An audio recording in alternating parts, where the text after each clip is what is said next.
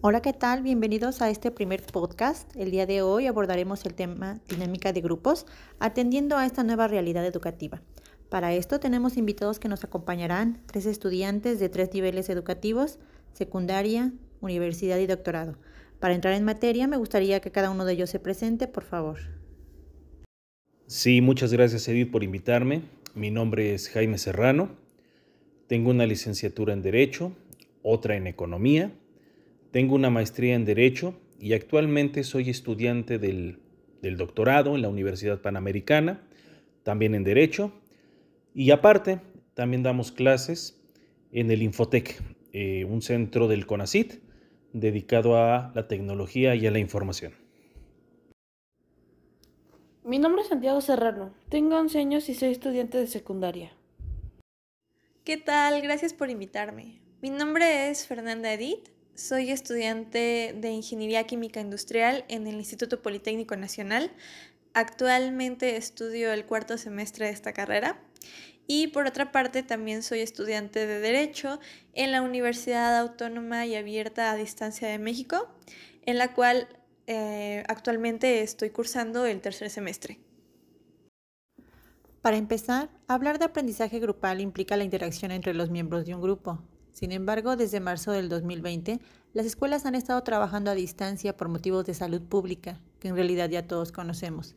En este sentido, la forma tradicional de trabajar dentro de un aula tuvo que ser reemplazada para ingresar a una nueva modalidad, el aula dentro del hogar. Bajo este marco, me gustaría que Santiago nos platique de cómo ha sido la interacción con sus compañeros y maestros, enfatizando claro si ha sido posible continuar con una dinámica grupal en esta nueva modalidad a distancia. Bueno, pues, desde que empezó la pandemia he estado trabajando de forma virtual en la plataforma Zoom.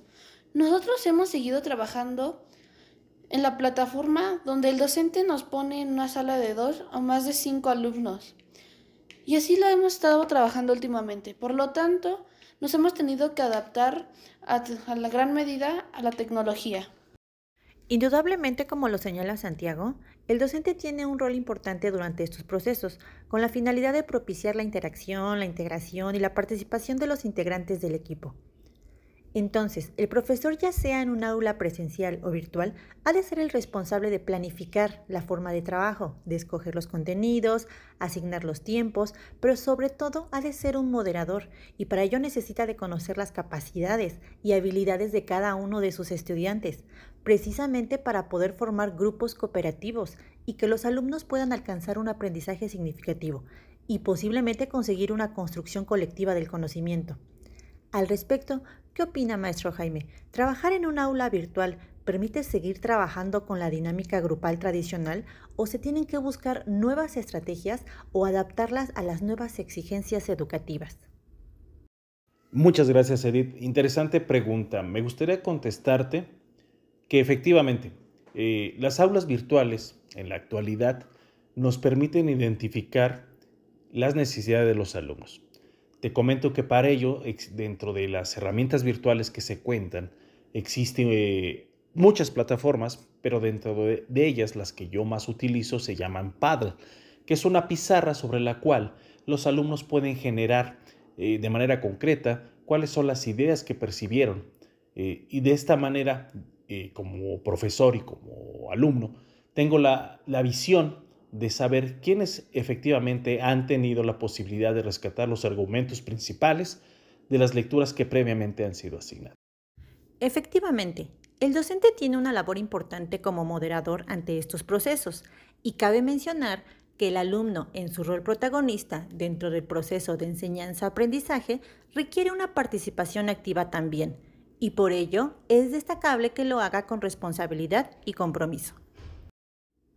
Partiendo de que el ser humano es un ser biopsicosocial, cada estudiante aporta activa y efectivamente sus experiencias, sus conocimientos e inquietudes durante estas relaciones que se dan no solo entre el docente y el alumno, sino también entre los mismos compañeros. Entonces, el educando pues necesita adquirir y poner en práctica competencias para saber comunicar y a la vez escuchar. A su vez, esta interacción grupal le dotará de otras más capacidades, capacidades como el saber trabajar en equipo y tomar decisiones por consenso, porque si bien la confrontación es indispensable en el proceso de enseñanza-aprendizaje, la toma de decisiones colectiva es necesaria para llegar a acuerdos. Así pues, es en la dinámica grupal donde el alumno pondrá en práctica habilidades y saberes, como la comunicación asertiva, la empatía, el compromiso, la colaboración, la inteligencia emocional y los valores que promoverán aprender de ellos mismos y de los demás.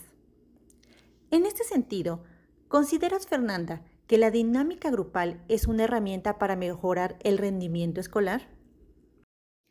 Pues mira, siendo partícipe de una carrera tan práctica como lo es una ingeniería y en este momento pues estar a distancia, sí considero muy importante la interacción tanto entre alumnos como entre alumnos y profesor, ya que esta pues actualmente es la única manera de, de generar conocimiento, de comunicar conocimiento, entonces, pues es súper importante que los alumnos se involucren y participen dentro de cada una de las actividades pues que se, que se desarrollan dentro de la clase. Obviamente podemos destacar muchísimo el trabajo en equipo. Esa interacción pues nos permite compartir conocimientos, aprender unos de otros, desarrollar mejor los temas, darles enfoques a, a estos temas que a lo mejor uno por sí solo con su punto de vista pues no hubiera podido abordar. Entonces sí, sí considero que las dinámicas grupales, tanto propuestas y no propuestas por el docente, pues favorecen y fortalecen el conocimiento y el aprendizaje. Y no solo ahorita que estamos en línea, sino también a distancia, pues considero que siempre es importante el, el hacer dinámicas, involucrarse y desarrollar ese punto. Agradezco la participación de nuestros invitados que nos apoyaron a ubicar nuestro tema de estudio en una nueva realidad educativa. Adaptarnos a las nuevas realidades permitirá seguir aprendiendo a aprender, pues no hay que perder de vista que el mundo cambiante exige seguir adquiriendo competencias que contribuyan a superarnos de forma integral. Y para ello es necesario que el educando continúe estructurando una visión general y compartida, no solo de los contenidos de la materia, sino de ellos mismos como miembros de una sociedad. Considero relevante el rol que desempeñamos como moderadores del aprendizaje para incorporar estas técnicas en nuestras prácticas educativas y nuestra planeación didáctica, refiriendo este proyecto desde un análisis de debilidades, fortalezas, oportunidades y amenazas de la realidad educativa en el cual las pondremos en práctica. Las variables que debemos de tomar en cuenta en la selección de una técnica estarán basadas en los objetivos del grupo. Es decir, debemos clarificar de antemano qué deseamos lograr con la utilización de la técnica para luego revisar el conjunto de técnicas disponibles para lograr ese objetivo. También debemos de tomar en cuenta el tamaño del grupo, la madurez del grupo, los recursos con los que poseemos, es decir, evaluar las condiciones reales en las cuales se va a desarrollar el trabajo, ya sean recursos físicos, tecnológicos, tiempo, etc. También debemos de considerar las condiciones y características del medio en el que se va a desempeñar el alumno. Hay que tener presente el contexto social, económico e institucional. Las características de los miembros del grupo, pensar en sus edades, experiencias, expectativas, nivel de instrucción y prácticas. Incluso debemos de tomar en cuenta la capacitación que nosotros tenemos como moderadores para evaluar nuestra propia capacidad de proponer y realizar una técnica para que sea eficiente y eficaz. Trabajar las dinámicas de grupo en aulas virtuales es igual o más importante seguirá haciéndolo que de forma presencial, ya que el ser humano es un ser social. En este sentido, las personas no viven solas, sino que se relacionan unas con otras, comparten objetivos, afectos, establecen normas y sistemas de comunicación. Ante esta nueva realidad educativa, nosotros como docentes nos enfrentamos a retos tecnológicos para establecer las técnicas y las estrategias didácticas que permitan a los alumnos seguir desempeñándose en el trabajo colaborativo, porque si bien el confinamiento obligatorio nos ha limitado a nuestros hogares, no hay que perder de vista que seguimos formando parte de una humanidad.